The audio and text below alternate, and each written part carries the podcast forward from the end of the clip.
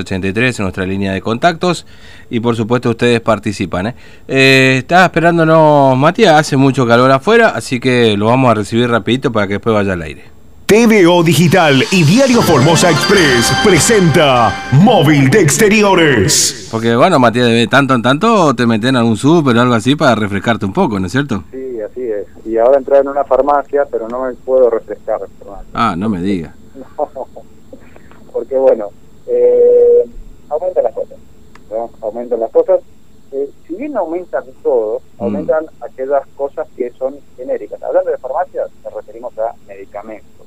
Hoy, justamente, están aumentando algunos de estos medicamentos y ya hay un acumulado en lo que va del año que es bastante importante. Vamos a hablar con José Recalde de la Federación Farmacéutica al respecto. Recalde, muy buenos días. Bueno, hoy desayunándose nuevos aumentos en algunos medicamentos y realmente es como desayuno porque todos los días eh, hay un aumento. En los laboratorios no es que aumentan una sola vez al mes, sino que distintos laboratorios en distintos días tienen un, retoque en su porcentaje de aumento. El día de hoy hemos visto que, por ejemplo, algunos productos de medicamentos genéricos aumentaron 10%, otros medicamentos de más alta rotación un 2%, y lo que va en el año sí están más o menos en un promedio un 22% aumento en líneas generales todos los medicamentos, sacando una eh, promedio de, todo, ¿no? Exactamente, exactamente. El, laboratorio que es el formador de precio en sí, es el que sigue aumentando durante todo el año y en este momento nunca paró. Sigue, pese a la, a la cuarentena, eh, sigue el, aumento, o sea, es algo que eh, preocupa y genera angustia, me imagino. Sí, el, laboratorio no sabemos qué pasa, porque el laboratorio con, con dólar fijo aumentó, un dólar que aumentaba un peso aumentó y que ahora con la excusa de que aumenta el dólar sigue aumentando. Y por favor, el precio ya no sabemos porque eso es, eh, siempre tienen algún tipo de excusa ellos de un dólar o no, ellos aumentaron 100. Lo que sí nosotros estamos viendo lamentablemente para nosotros es que estamos haciendo a nivel nacional una, un estudio sobre la cantidad de unidades de venta de medicamentos esta cantidad de unidades de venta de medicamentos, ya el año pasado lo habíamos destacado que tenía una disminución entre un año y otro un 7%. Este año continuó esa, comparado al año anterior, sigue con un 7% de baja.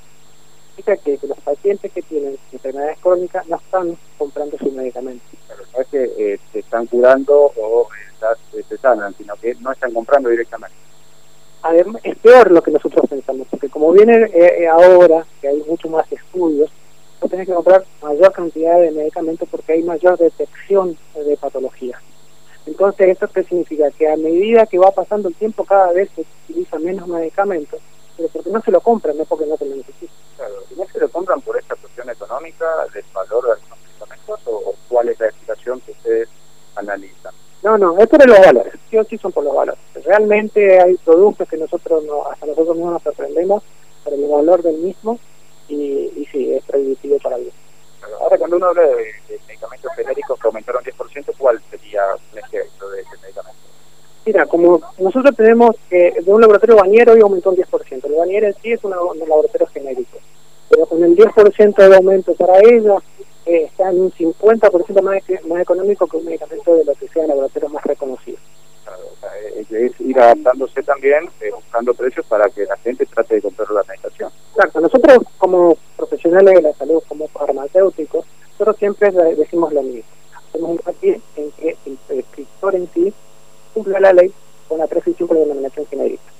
Y al paciente nosotros le decimos que hay una hay una diferencia que popularmente se confunde. Un medicamento genérico no es un medicamento hospitalario. Un lícer suelto es un medicamento hospitalario un medicamento genérico es una denominación internacional de un nombre de una droga en el cual varios laboratorios de la misma calidad lo están haciendo. Y hay veces que difieren hasta más de un 50% de precio entre uno y otro. Claro. ¿Se esperan más aumentos? Sí. Sí, sí, sí, Obviamente. Nunca pararon, así que no creemos que van a parar en este momento. Muchas gracias, Recalde. Muchas gracias. Bien, Fernando, agradecemos aquí a la de la Federación Farmacéutica. Bueno, otro aumento más en lo que va todos los meses aumenta, hoy el aumento más fuerte de una de eh, las farmacéuticas es el 10% en medicamentos genéricos. Y imagínate, Fernando, mm. cómo es la situación. Y este 10% de esa farmacéutica económico en comparación a los aumentos que existieron en otras farmacéuticas, con el mismo medicamento Sí, genérico. ahí ahí yo lo escuchaba, decían a Recalde, ¿no? Cuando charlaba, pues decía además que ha bajado la demanda notablemente, que creo que por supuesto tiene que ver obviamente con que la gente no puede comprar los medicamentos, las obras sociales no están funcionando bien, algunas de hecho no están funcionando, pero imagino también, y esto eh, no sé si, este, bueno, eh, esto, porque Recalde lo- ya lo dijo, no, no, no, no está bien que lo preguntemos porque ya dijo que no, no compran directamente, pero también creo que tiene que ver, Matías, y seguramente los oyentes no, le- alguno le habrá pasado lo mismo, hay muchos eh, este, pacientes, digamos, o personas que a lo mejor tienen algún síntoma, algo, que han dejado de ir a, a los médicos. Muchos eh, también eh, no atienden por consultorio algunas consultas ya este, menores. eh, y esto también pues repercute en la receta de, un- de- de- de algún determinado medicamento, ¿no es cierto? Claro.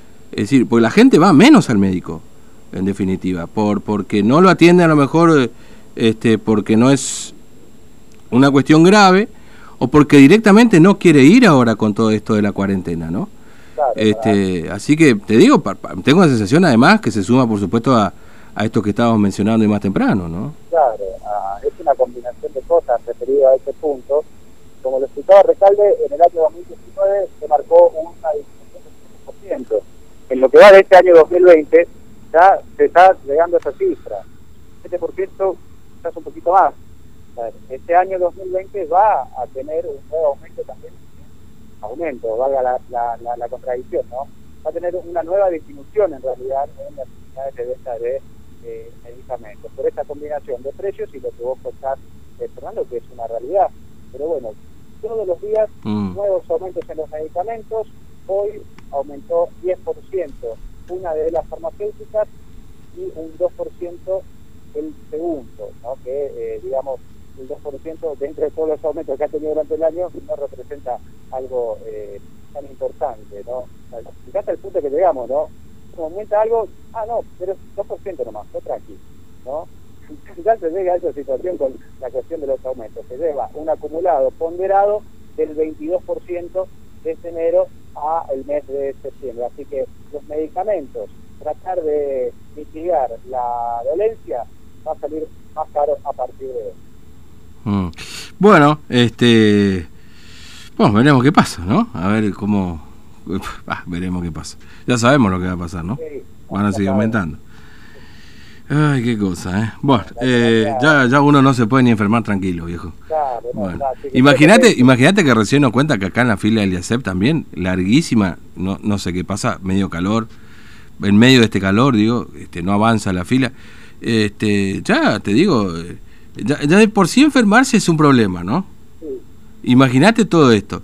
Tenés una obra social que no funciona. Gracias, Matías. Por ahí sí podemos pegar una vuelta por el IACEP, no sé, porque ya llegas tarde a la conferencia de prensa, me imagino. hoy. Claro, no, eh, y después está la audiencia de... Ah, claro, tenés razón. Va, andá por ahí que, que por ahí hay una novedad. Nos vemos un rato, dale. Dale. Hasta luego.